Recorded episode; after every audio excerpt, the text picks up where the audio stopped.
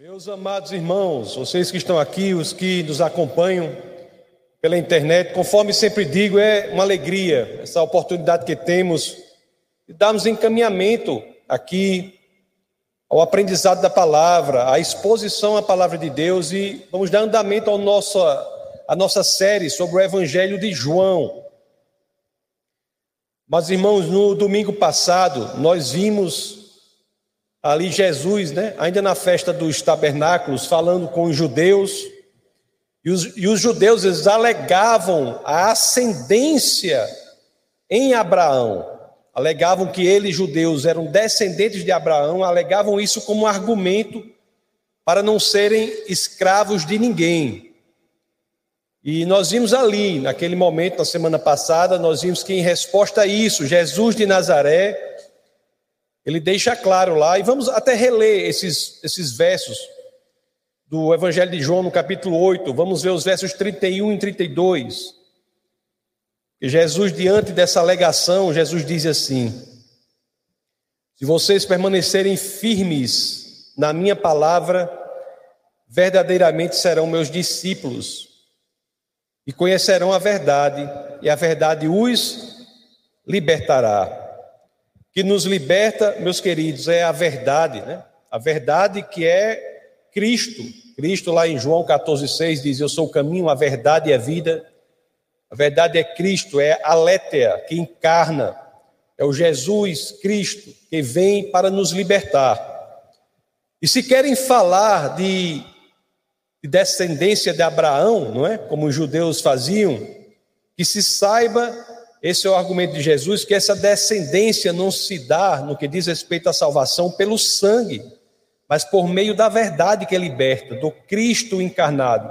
A descendência de Abraão, em quem nós encontramos a liberdade da escravidão, da escravidão do pecado, a liberdade da escravidão eterna, está em Cristo. É inclusive o que vemos lá na carta do apóstolo Paulo aos Gálatas, no capítulo 3, no verso 29, em que as escrituras dizem, vamos só reler Gálatas 3, 29, que as escrituras dizem, e se vocês são de Cristo, são descendência de Abraão e herdeiros segundo a promessa.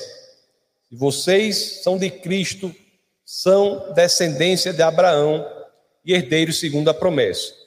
Se vocês são de Cristo, são descendência de Abraão e herdeiros segundo a promessa. Interessante, meus queridos, que nós vemos isso lá nos judeus e nós, quando pensamos para hoje em dia, nós vemos que muito desse tipo de pensamento, né, dessa visão de mundo, desse que eles chamam mindset, dessa forma de ver as coisas, existe até hoje. As pessoas acham que há outra coisa que não Cristo, em que encontramos liberdade. E aí, quando olhamos a resposta de Jesus àqueles judeus e atualizamos isso, colocamos isso para a realidade de hoje, é que nós pensamos de que adianta, meus amados irmãos, uma, ter uma vida exterior que represente algo, mas que não seja verdadeira, sincera, genuína, não seja uma expressão verdadeira, sincera, genuína do Cristo que está em nós. De que adianta, meus queridos? De que adianta alguns dizerem que nasceu na igreja, por exemplo, alguns dizerem que serve neste ou naquele setor, alguns dizerem de que são dizimistas fiéis, ofertantes generosos, de que adianta tudo isso se não houver dentro desta pessoa um lugar para o Cristo? De que adianta? De que adianta alegações secundárias se elas não são decorrentes do essencial que é Cristo no coração, é a palavra de Deus no coração. No nosso bate-papo de hoje, nós temos como teremos como um, o, o texto base um só verso. Um só verso será o texto base do, do nosso bate-papo de hoje. Este verso ele é profundo, ele sublinha verdades importantes das Escrituras. Falam sobre isso que começamos a falar. É por isso que eu peço a vocês que, é claro, assim querendo, né? Abra as escrituras daquele que será o texto base do nosso bate-papo de hoje, que é o Evangelho de São João, no capítulo 8, no verso 37. Vamos ver o que as escrituras dizem. João 8, 37. Jesus falando: Eu sei que vocês são descendentes de Abraão, contudo estão procurando matar-me porque em vocês não há lugar para a minha palavra. Isso é muito profundo, né?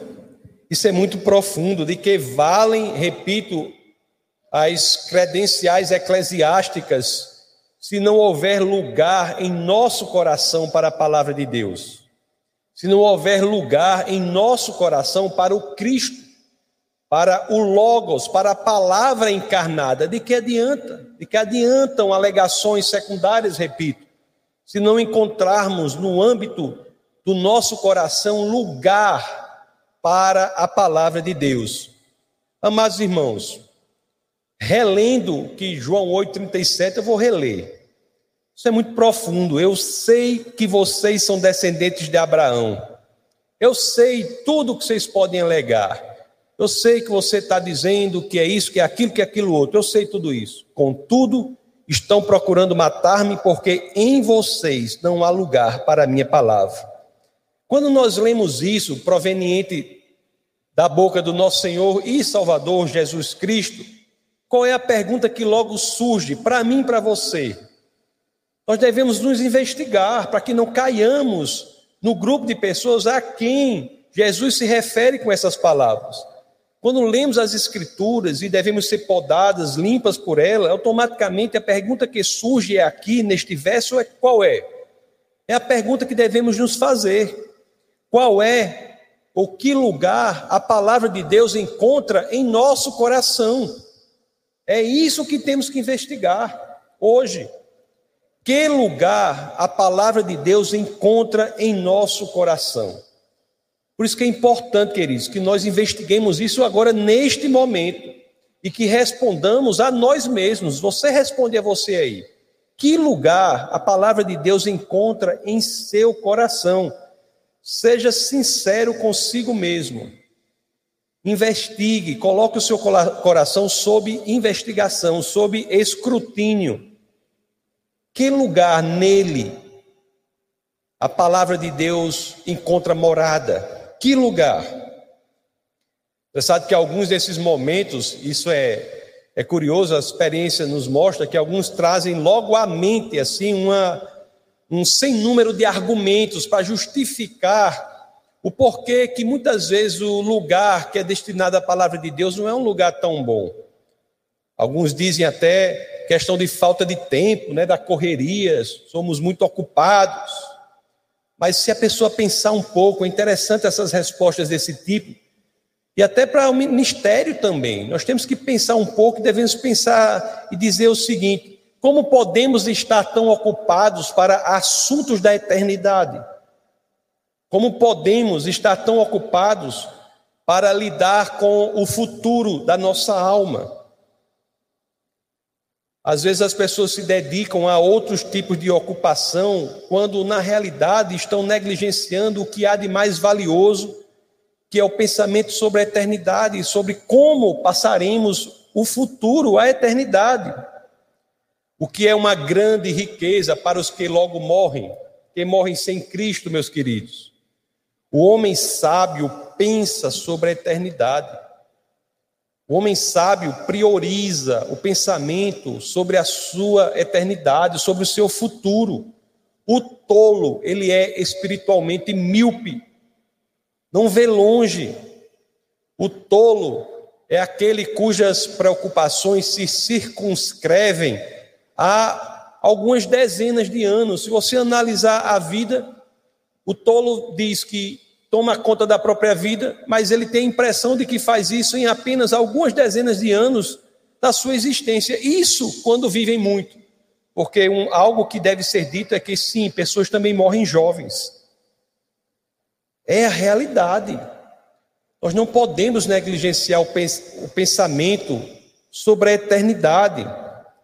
Alguém já disse, né? Uma pessoa pode brincar por dias à beira do precipício mas haverá o dia do escorregão, e este dia será o dia fatal.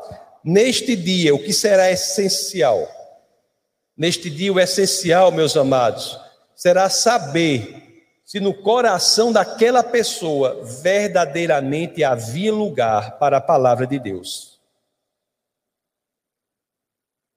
Então, queridos irmãos, que não posterguemos uma das mais importantes questões para a nossa alma. Afinal, que lugar a palavra de Deus tem em seu coração? Que lugar? Interessante que há em 1883, há 137 anos, o grande dos maiores pregadores, né, Spurgeon, eu estava vendo, ele pregou sobre este mesmo verso lá na, na igreja lá que ele, a, que ele servia lá no Metropolitan Tabernáculo. E ele trouxe alguns questionamentos sobre esse verso, ou questionamentos que decorrem dessa pergunta maior sobre qual lugar a palavra de Deus ocupa em nosso coração. E eu disse, eu vou trazer esses questionamentos hoje aqui para vocês, dessa pregação de Spurgeon há 137 anos. Vou trazer esses questionamentos e vou tentar desenvolvê-los aqui. São questionamentos que dão luz a essa pergunta tão importante, tão profunda, que Spurgeon trouxe lá, que decorre do verso dito por Jesus, né, no Evangelho de São João 8,37 e ele meio que disseca essa pergunta maior. Vamos deixar que esses questionamentos sirvam como lança-chamas que possam incendiar o nosso coração ou, para alguns, reincendiar, colocar novamente fogo em nosso coração, que possamos verdadeiramente crescer no amor por Cristo. Vamos deixar que isso ocorra, meus amados. E o primeiro questionamento sobre isso que Spurgeon traz lá é o seguinte: a palavra de Deus ela encontra lugar dentro ou fora de você. E eu pensando sobre isso, realmente há pessoas que até dão espaço à palavra de Deus nas suas próprias vidas, mas não um espaço que é interior a elas mesmas, é um espaço exterior. Há pessoas que só deixam ou dão lugar à palavra de Deus fora de si não dão lugar à palavra de Deus dentro da própria alma. Há pessoas que colecionam, e não há nada errado nisso, mas colecionam várias e várias traduções das Escrituras, muitas e muitas Bíblias, muitos e muitos livros. Isso é muito bom. Mas esses livros, eles são de nenhuma importância se estão empoeirando as estantes, estão ali se são unicamente livros que estão dando um lugar à palavra de Deus fora de você, quando na realidade o lugar que devemos buscar para a palavra de Deus é dentro de nós. Meus queridos, isso é muito profundo, porque podemos incorrer no erro de achar que por darmos lugar externo à palavra de Deus, estamos cumprindo aquilo que precisamos fazer, que é dar lugar à palavra de Deus em nosso coração. Será que Podemos até flertar né, intelectualmente com as Escrituras, mas essa atitude tem de ser de tal maneira que faça com que as Escrituras saiam daquela realidade da tinta sobre o papel e encontrem uma realidade de vida em nossa alma. Há de existir uma interiorização do lugar da palavra de Deus em nossa vida, ela não pode permanecer exterior à nossa existência. O que está sobre as nossas mãos tem que atingir a nossa alma, tem de transformar a nossa existência. Você já pensou? Será que você está de fato entendendo a importância disso que Jesus coloca? Você está abrindo caminho para o poder da palavra de Deus? O poder da palavra de Deus que transforma, que é capaz de impactar a nossa vida, impactar a nossa existência, transformar a nossa realidade intrínseca, a nossa realidade visceral, nos colocar de cabeça para baixo. A palavra de Deus, ela não pode permanecer exteriormente a nossa existência, ela tem que encontrar o espaço da nossa alma, invadir o nosso espírito e nos transformar de dentro para fora. Esse é o papel, o lugar que a palavra de Deus tem de ter. A palavra de Deus, conforme vez ou outra eu digo aqui, tem que ter o condão de colocar a nossa vida de cabeça para baixo. Que as pessoas chegam e dizem assim: minha vida estava toda bagunçada, Jesus chegou, ficou tudo bem certinho. Eu penso o contrário, eu acho que Jesus tem que entrar e tem que ficar tudo de cabeça para baixo. Ele tem de radicalizar a nossa existência, transformar a maneira de vermos o mundo. Passamos a ver o mundo e decidir com outra perspectiva, são outros alicerces. Deus está na equação da nossa vida. Deus tem de mudar a maneira que vemos o mundo. Tem de ser tão impactante que eu faria, que eu tomo licença poética para até dizer assim, tem de afetar o nosso próprio DNA. Sabe aquela história que se uma muriçoca picar a gente, já viram essa história aí? A palavra de Deus, quando ela interioriza-se na nossa existência, se uma muriçoca picar a gente, Judinho, ela tem de sair aquela sair cantando aquela canção lá da harpa cristã. Eu não sou bom de cantar, mas sabe, sabe qual é a canção que diz: Há poder no sangue de Jesus. Se a muriçoca picar a gente, ela tem que sair cantarolando. Há poder sim, né? Força e vigor. Neste sangue de Jesus há poder. Tem que sair a muriçoca, tem que sair assim. Isso é o poder transformador, meus amados, da palavra de Deus. E a pergunta permanece: será que nós temos experimentado isso? Que lugar a palavra de Deus tem em seu coração? Que lugar nós vimos que ela tem que ter um lugar dentro de nós, na nossa alma.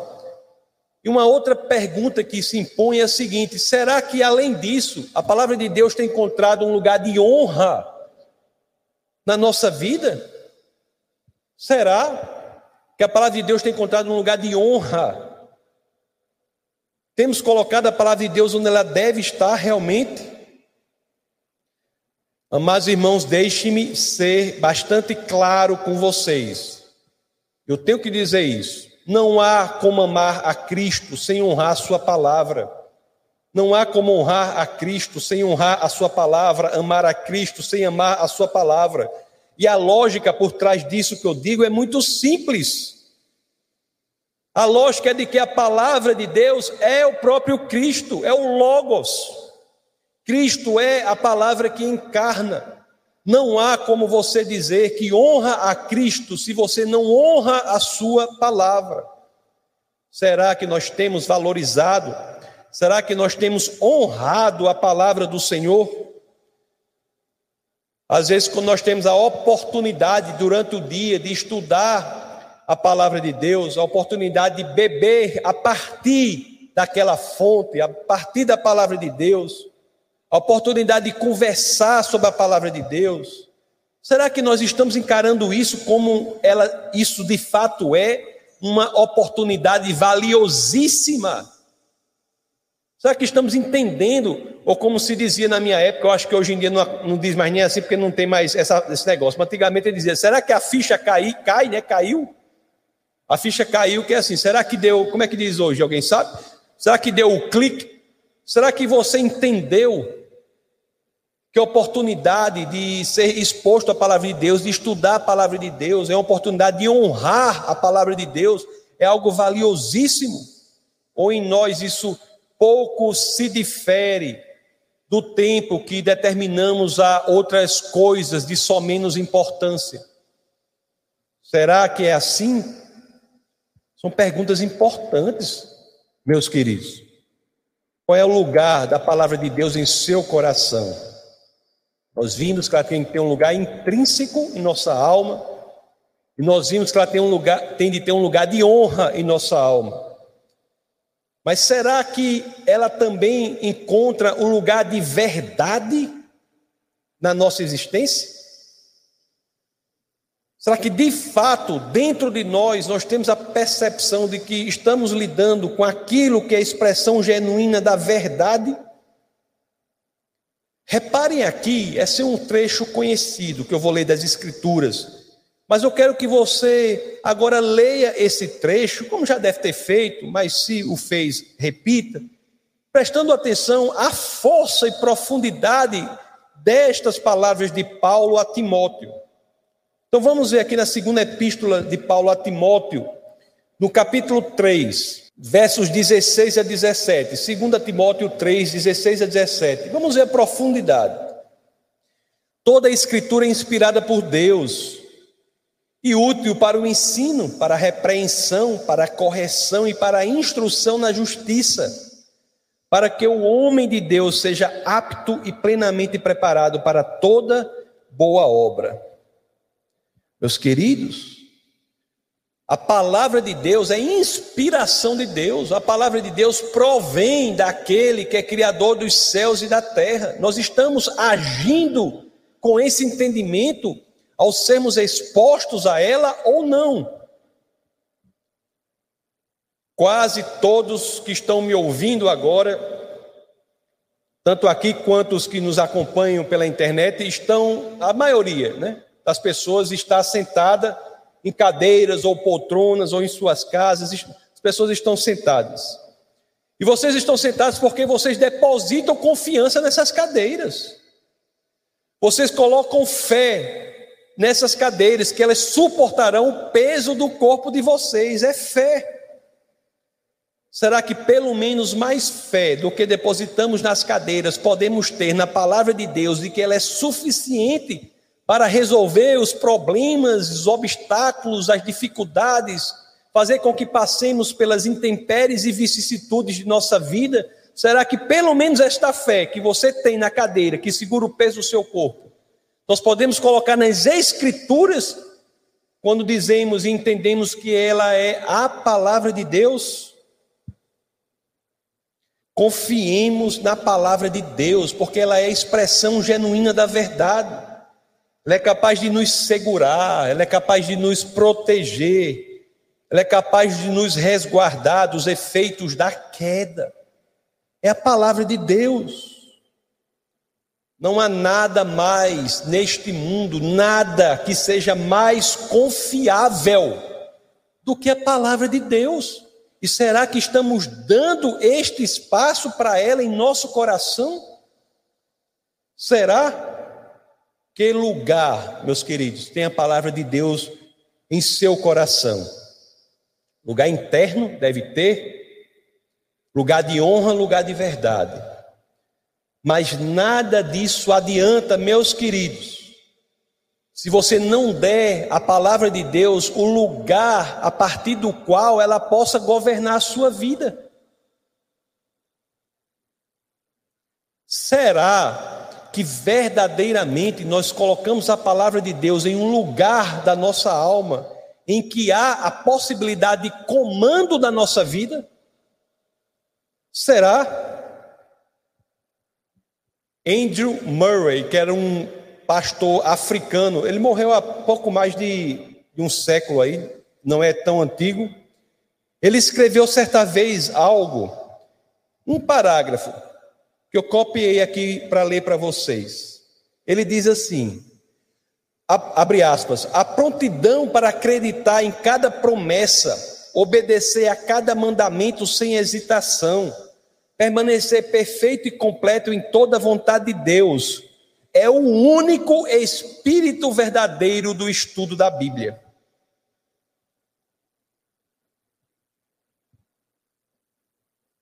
Palavra de Deus, meus amados, tem de estar neste lugar.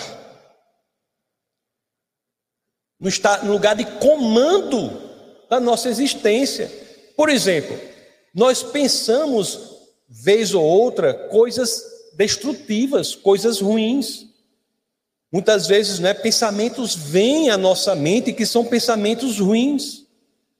Mas nós temos de lutar para deixar que a palavra de Deus esteja no comando do nosso pensamento.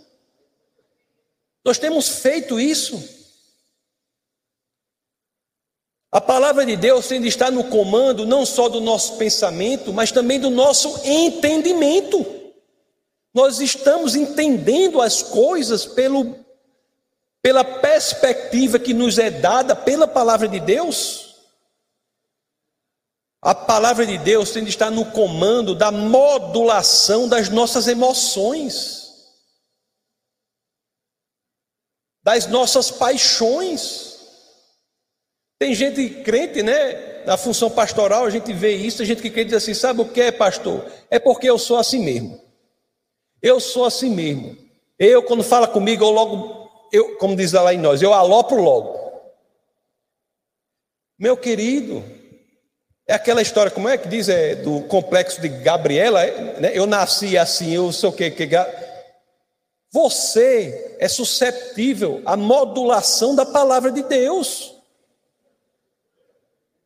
O problema é que você não está dando espaço para a palavra de Deus ocupar o comando da modulação das suas emoções.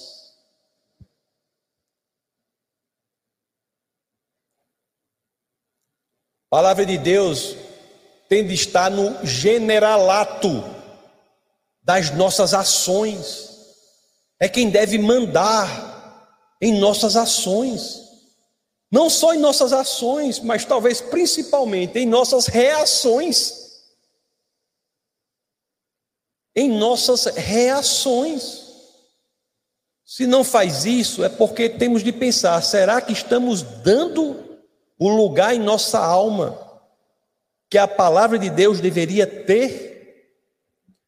A pergunta se mantém, né? Que lugar a palavra de Deus tem em seu coração? Tem que ser um lugar interior, lugar de honra, um lugar de verdade, um lugar de comando do nosso pensamento, da nossa vida, das nossas emoções. Mas será que em tudo isso nós entendemos que a palavra de Deus também tem de ter, ou de estar, ou de encontrar morada, guarida, em um lugar de amor?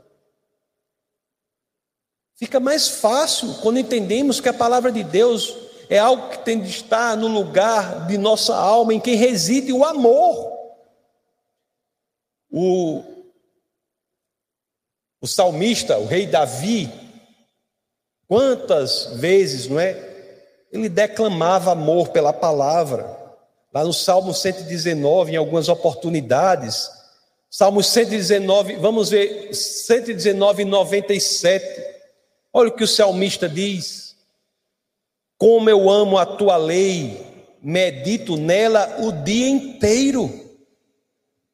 Como eu amo a tua palavra, como eu amo a tua lei, medito nela o dia inteiro. Será que estamos nutrindo este mesmo amor em nossa vida? Tem um grande pensador, ele é dinamarquês, um filósofo chamado Soren Kierkegaard. Ele diz assim: deixa eu abrir aspas para que vocês vejam, olha o que ele diz.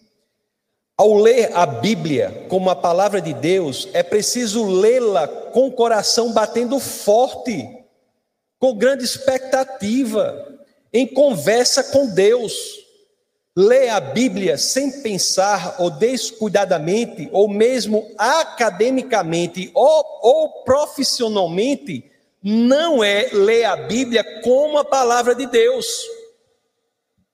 Quando alguém lê a Bíblia como uma carta de amor é lida, então a lê como a palavra de Deus. Meus queridos, a Bíblia é para nós uma carta de amor. Será que colocamos as Escrituras, a Bíblia, neste lugar, em nossa alma? Que lugar a palavra de Deus tem em seu coração? Lugar interior, de honra, de verdade, de comando, de amor. Quando fazemos isso, enveredamos por esse projeto, quando nós nos dedicamos a crescermos neste entendimento, às vezes é um processo, mas temos que decidir fazer. Quando fazemos isso, aí sim é que ela permanece. Ela permanece em nós. Ela encontrou o lugar que ela deveria desde sempre ter encontrado. É o lugar que é feito para ela. Ela encontra o lugar de permanência em nosso ser. Já disse aqui muitas vezes que é um erro muito grave de muitos cristãos Essa história de chegar, as pessoas dizem assim, que a pessoa se converte, aí tem o primeiro amor por Jesus, aí depois esfria, como se fosse algo normal. Isso não é normal. Isso é sintoma de uma doença espiritual. Não é normal. Isso é mentira do inimigo das nossas almas, passar a impressão de que Jesus é amado e depois desconsiderado. O amor por ele esfria. Isso não é normal. Isso é sintoma de uma doença espiritual. Temos que avaliar o que está ocorrendo quando isso ocorre. Por Jesus, nós temos que ter um amor crescente, um amor que passa a inundar mais e mais a nossa alma. Um amor que faz com que nós nos tornemos mais e mais indistinguíveis deste amor. Sejamos tão contaminados por esse amor que não saibamos muitas vezes qual é a nossa vontade.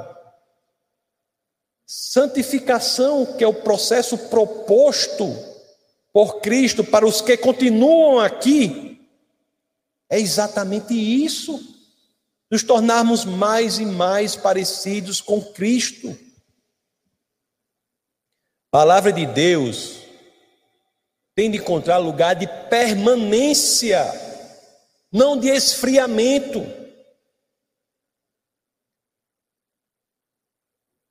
Há pessoas que às vezes saem tão facilmente da palavra de Deus, não é?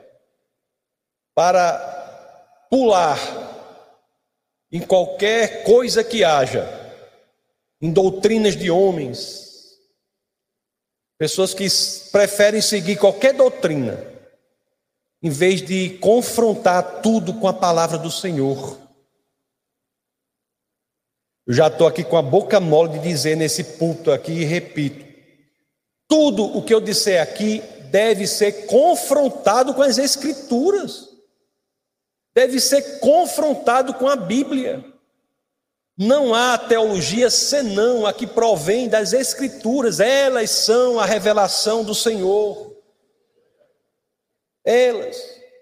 Se alguém começar a achar que o pastor Tasso diz algo fora das Escrituras e isso pensar no que eu digo sem confrontar com as Escrituras, você está criando em si uma superstição. Não fazem com minha orientação.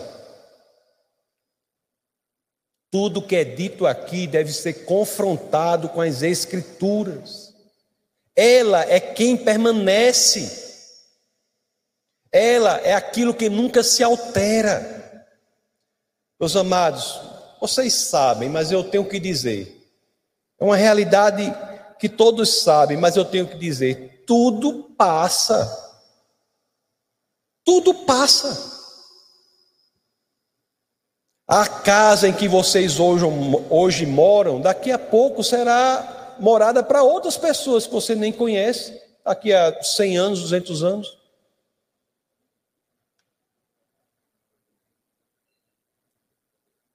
Nada permanece. Só há uma coisa que permanece para sempre: a palavra do Senhor. Isso é o que permanece. Lá nas Escrituras, engraçado que duas vezes, pelo menos, em Isaías, no capítulo 40, vamos ler os versos 6 a 8. Olha o que as Escrituras dizem. Isaías 40, 6 a 8 uma voz ordena: clame, e eu pergunto: o que clamarei? Que toda a humanidade é como a relva, e toda a sua glória como as flores do campo. A relva murcha e cai a sua flor, quando o vento do Senhor sopra sobre eles. O povo não passa de relva, a relva murcha e as flores caem, mas a palavra de nosso Deus permanece para sempre. Vai ser o apóstolo Pedro cita isso lá na sua primeira carta. Faz alusão a Isaías na sua primeira carta. Depois vocês leem lá no capítulo 1, versos 24 e 25, o apóstolo 1 de Pedro 4, 4 é, 1 de Pedro, capítulo 1, 24 a 25, ele faz alusão, ele faz referência à carta de Isaías, ao livro de Isaías.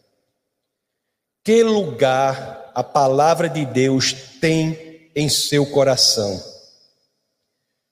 Vamos, meus amados, fazer por onde? Vamos nos dedicar fazer por onde essa palavra cresça em nosso coração, que ela saia do exterior para inundar a nossa alma, passe a residir em um lugar de honra em nossa mente.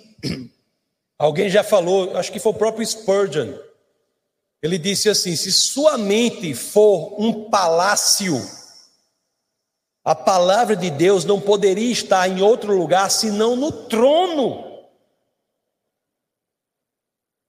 No trono de nossa alma.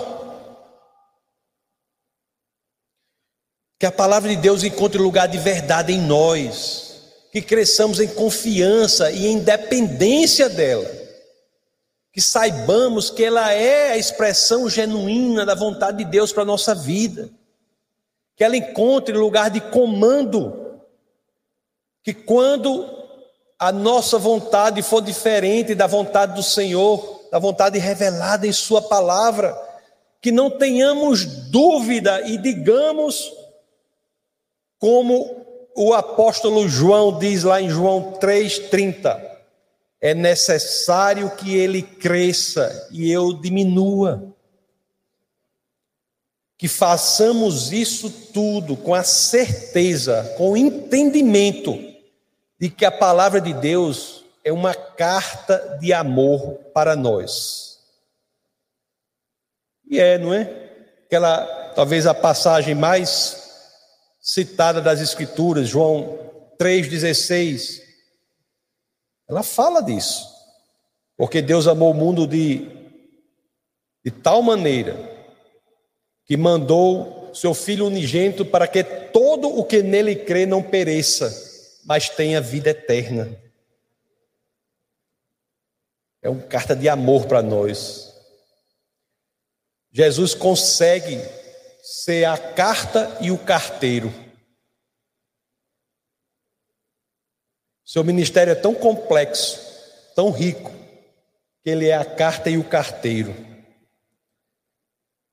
Assim, com esse entendimento, é que a palavra permanece em nós. Amados, tem uma razão para tudo que fazemos. Quando nós nos depararmos, iremos fazer isso, frente a frente com Deus. Nós escutaremos, e essa é a minha oração, né? O contrário do que foi dito aos judeus ali naquela festa dos tabernáculos por Jesus. Nós escutaremos de Deus assim: Amado filho, em você eu encontrei lugar para minha palavra. Já pensou? Quando nós nos colocamos assim, é que começamos a celebrar de agora. O apóstolo Paulo, ele já se regozijava na iminência da própria morte. É todo quando a gente estiver perto de morrer, todo mundo alegre. Já se regozijava na iminência da morte. Lá na segunda carta a Timóteo, Dá para encerrar, mas eu não posso deixar de falar isso.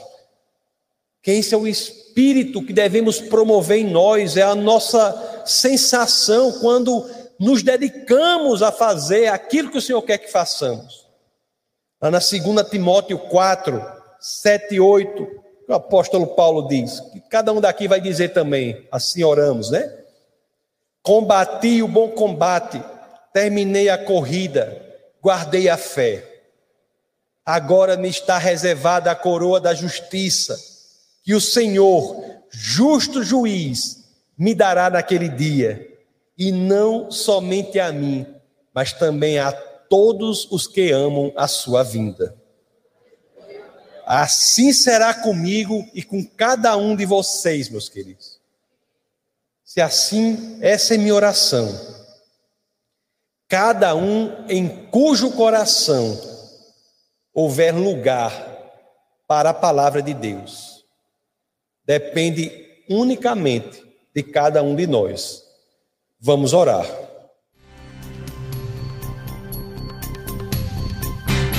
Essa foi uma produção do Ministério Internacional Defesa da Fé, um ministério comprometido em amar as pessoas, abraçar a verdade e glorificar a Deus. Para saber mais sobre o que fazemos, acesse defesadafé.org.